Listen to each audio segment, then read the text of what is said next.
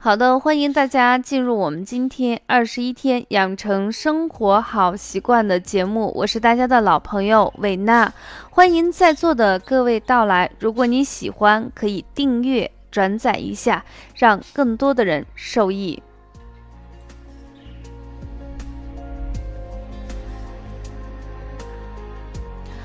今天我们想给大家分享的话题是一个相对比较沉重的话题，就是如果常年熬夜加班怎么办呢？我们大家都知道，熬夜会对我们的身体造成很多的损害。经常熬夜的人免疫力低下，还会出现一些后遗症，比如说特别容易疲劳、精神不振，人体的免疫力、抗病能力也会逐渐的下降。那在换季的时候或平时的时候，会出现一些感冒、胃肠的一些疾患，甚至会出现过敏等等一些导致我们身体的一些小小的麻烦。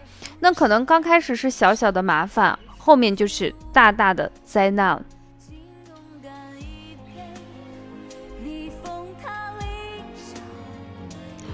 其实经常给大家说，就是能早睡就要早睡。有时候觉得真的是老生常谈。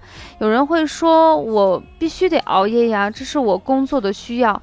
那么在今天的呃我们的这个就是分享的节目中，我想给大家说啊，如果在不得不熬夜的时候，事先和事后我们需要一些准备和保护的措施是非常的必要。至少我们。把那个熬夜对身体的损害尽可能的降到最低的点。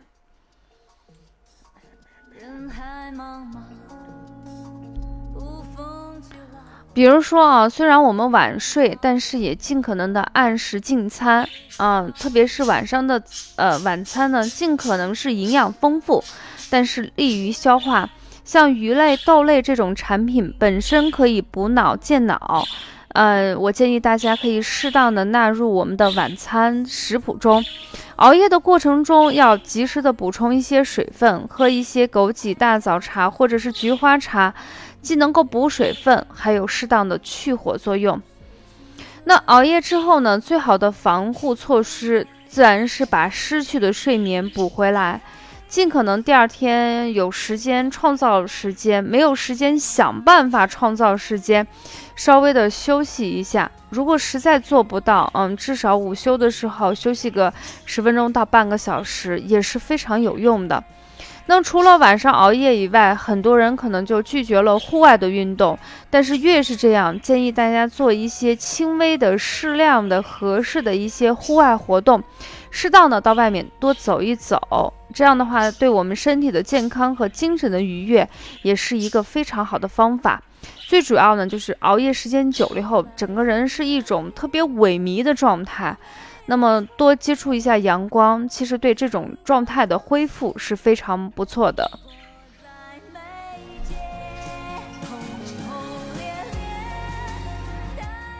当然，熬夜加班呢，它也是有技巧的，呃，这样的话才能保持这个身体的硬朗。否则，我们都知道铁打的身体也扛不住这个日夜的操劳。所以，给大家提三点小小的建议。第一个呢，就是不要拿一些泡面、咸菜啊这种东西去填饱肚子。这种东东西呢，不仅没有任何的营养，而且吃多了以后火气比较大。尽可能选择一些呃清淡啊、爽口的一些利于消化的。比如说，我们长期熬夜，我们就可以备一些坚果呀、水果，吃的时候呢，既可以补充营养，也避免对我们的身体过度的一个伤害。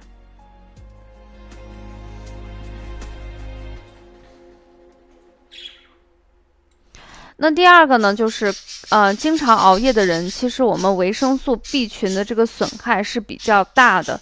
在这种情况下，有必要买一些健康的，呃，功能性的食品或者是保健品。这样的话，它可以补充我们身体流失的一些能量，特别是维生素 B 群，它可以缓解人体的疲劳，增强人体的抗压能力。那第三个呢，就是关于饮料，很多人都会选择咖啡或者是这种比较浓烈的酒呀，刺激自己的神经。其实我们觉得，既然熬夜对我们的身体已经出现了危害，咱们就不要再雪上加霜了。那我们可以选择一些清淡的绿茶，它既可以提神，也可以消除身体多余的这个自由基，或者是一些果汁这样的东西。尽可能的话啊，就是或者是喝一些刚才说的像枸杞茶呀、菊花茶这些。它既然能呃清心降火，同时也不要给自己的身体增加额外的一些负担。那如果是女孩子熬夜的话，我建议大家一定要卸妆，嗯，不要带着妆，特别是大浓妆，一晚上不洗不卸，然后那个厚厚的粉层呀、油渍呀，嗯，就在那个一层一层的包裹之下，这样的话脸上容易出现一些痘痘。那么，如果是男同学的话，虽然我们可能不化妆，但是建议就是熬完夜，我们肯定还是要睡觉。在睡觉之前，不管是男生跟女生，一定要把我们的脸彻底的清洗干净以后再睡觉。还有一个呢，就是非常关键，就是熬完夜，如果第二天有时间的时候，一定要抓紧时间稍微休息一下。你像有一些护士呀、医生。包括一些需要值班的人，晚上可能是常年需要值班。第二天的话，就是家里头最好的小卧室里头或房间里头安一个遮光的窗帘，尽可能的把家里头打造成这个夜晚的环境，睡眠起来就会更放松。呃，这个第二天再去工作的时候，也不至于让我们的身体特别的疲劳。除此之外呢，我们中医也会给大家今天推荐两款比较适合熬夜之后吃的一些药膳，大家可以准备一下笔跟纸，然后我们就开始给大家介绍这两款。呃，不管您是南方还是北方的人都适合。它主要的作用呢是清心润肺、益气安神，还有适当的缓解一些肝火旺的功能。大家可以稍微的去准备一下笔跟纸，我们就可以简单的进行记录了。好了，我不知道大家已经准备好了没？稍微给大家说慢一些，大家可以预留一些时间。第一个给大家推荐的是莲子百合煲瘦肉汤。那如果你是素食主义者呢，我们可以把瘦肉取掉啊，换成一些像腐竹这样的东西也是可以的。莲子呢，我们一般买到的莲子是去过芯的，但是建议就是。呃，我们在买莲子的时候，可以在药店再顺带买一点点啊，就是买上很少的一部分的莲子心，因为莲子心它去火的能力会更强一些，当然它的味道是比较苦。那为什么要加莲子心呢？是因为长期熬夜的人心火相对比较旺，所以在煲汤的时候，适当的放上两三颗莲子心，它可以帮助我们去火。嗯，注意事项就是一定量不要太大，否则的话，这个长期喝这种特别苦寒的东西，会让我们身体变得比较寒凉。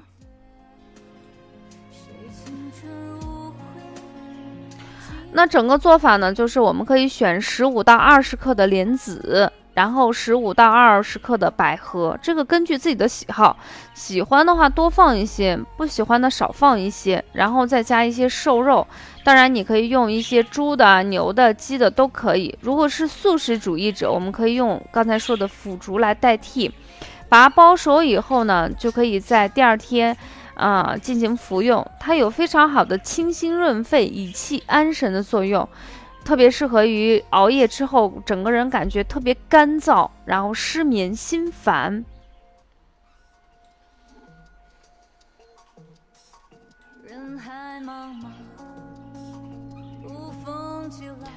第二个给大家推荐的叫做夏枯草煲汤。那夏枯草呢，很多南方的朋友都知道。它基本上是凉茶里头用到的最多，它可以清肝火、降血压。咱们北方人的时候，这个夏枯草可以每次用上个十克左右。咱们在煮一些汤面条的时候，直接放在面条里头是一样的。夏枯草呢，它是一个非常有意思的植物。正常的植物在夏天的时候是生机勃勃，但是夏枯草不一样，在所有的植物跟自然界都是生机灿烂的时候，它选择用一个极端的方式进行凋枯，所以它集合了夏天阳气比较旺，同时还可以起到一个滋阴降火的作用。它对于那种嗯说话办事比较急躁，同时眼睛有一些红肿热痛，啊，效果还是不错的，大家不妨可以试一试。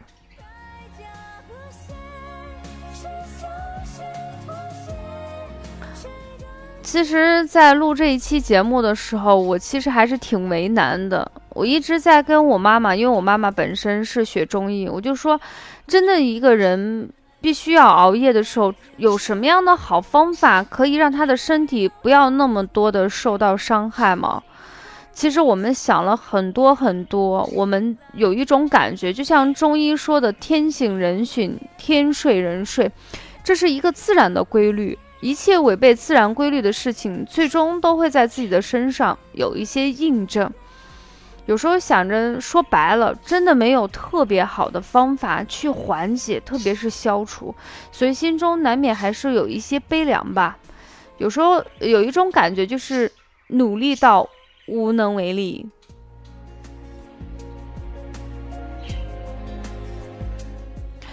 嗯，所以在咱们节目最后的时间，我还是唠叨一句，就是如果我们必须要熬夜，你记得一定要第二天适当的去抓紧时间去补补觉，然后加强自己的身体营养，适当的去接触户外的运动。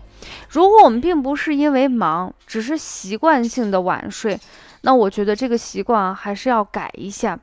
有一些生活习惯是可以调整的，有一些生活的状态是可以改变的。